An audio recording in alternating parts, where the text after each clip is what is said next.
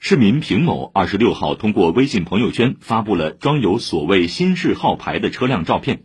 并称自己拿到上海第一块新式号牌，几经转发受到关注。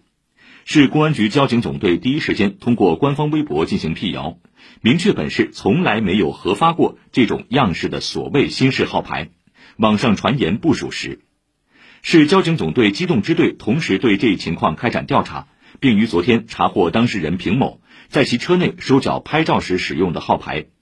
公安机关对平某编造谣言、扰乱公共秩序的行为作出行政拘留的处罚。